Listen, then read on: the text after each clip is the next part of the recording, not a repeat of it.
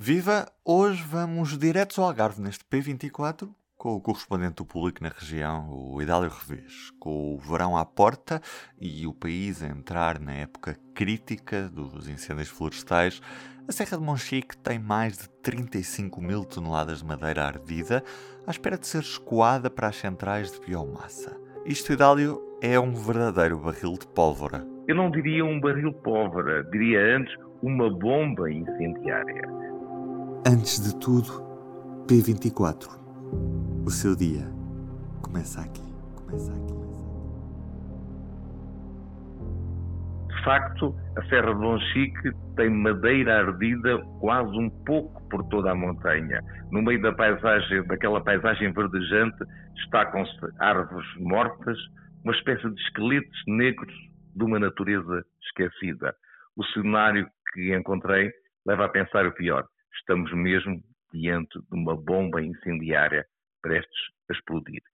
De resto, a situação já levou o próprio Presidente da Câmara, Rui André, a escrever uma carta ao Ministro do Ambiente e Transição Energética, Pedro Matos Fernandes, a pedir uma reunião com caráter de urgência para que, em conjunto, administração local e poder central pudessem encontrar uma saída para um perigo que ele diz estar diante dos olhos de toda a gente, Decorridos mais dois meses, queixa-se o autarca, ainda não houve resposta. E o que é que está em causa, Idália? Bem, o que está em causa é a fábrica de biomassa de Cercal do Alentejo, que estava a receber a madeira ardida do último incêndio, encerrou de forma inesperada. Os madeireiros e produtores florestais ficaram sem mercado. Como a alternativa próxima surge, uma unidade fabril é um Elva, mas isso implica um acréscimo nos custos de transporte de 9 euros por tonelada. A autarquia diz estar disposta a suportar os encargos, mas queria que o governo ajudasse também a resolver um problema que destaca como sendo muito sério. Além do perigo de incêndio, pairam no ar também receios do aparecimento de pragas e outras doenças na flora e na fauna. O escravelho já começou a multiplicar-se nos buracos da casca do pinheiro podre, os sobreiros e os eucaliptos vão pelo mesmo caminho. Assim, os sinais de perigo estão bem presentes. Quem chega a Monchique depara-se com pasto de mais de meio metro de altura nas bermas da Estrada Nacional 266 e um pouco por todo lado há sinais de desordenamento. Na vertente norte da montanha, o calor já começou a derreter o verniz da esteva e há 35 mil toneladas de maneira ardida.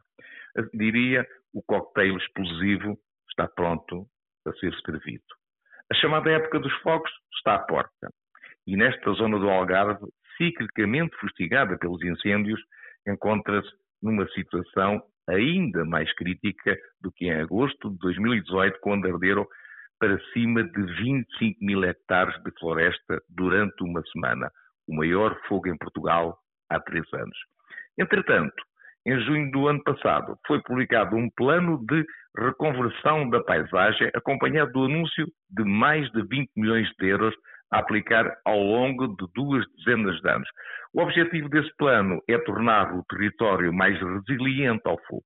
Em Monchique foram aplicados apenas, até agora, 200 mil euros.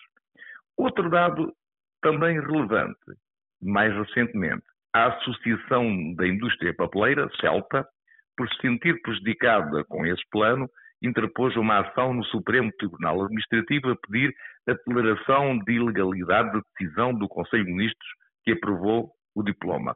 Em causa está a redução da área de eucalipto, que desce dos atuais 16 mil hectares para 4 mil. Em alternativa, preconiza-se o aumento das áreas de sobreiro, modronheiro e outras espécies autóctones. Só que aqui os interesses os interesses imediatos falam mais alto que os projetos de futuro. Do P24 é tudo por hoje, uma boa semana. Já agora relembro que está em vigor o código POD10 para ter 10% de desconto na sua assinatura do público. Vá a público.pt barra assinaturas e introduza POD10, POD10. Sou o Ruben Martins. Uma boa semana. O público fica no ouvido.